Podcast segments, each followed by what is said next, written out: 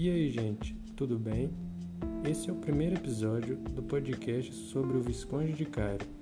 O tema de sua obra é a introdução à história dos principais sucessos do Império do Brasil.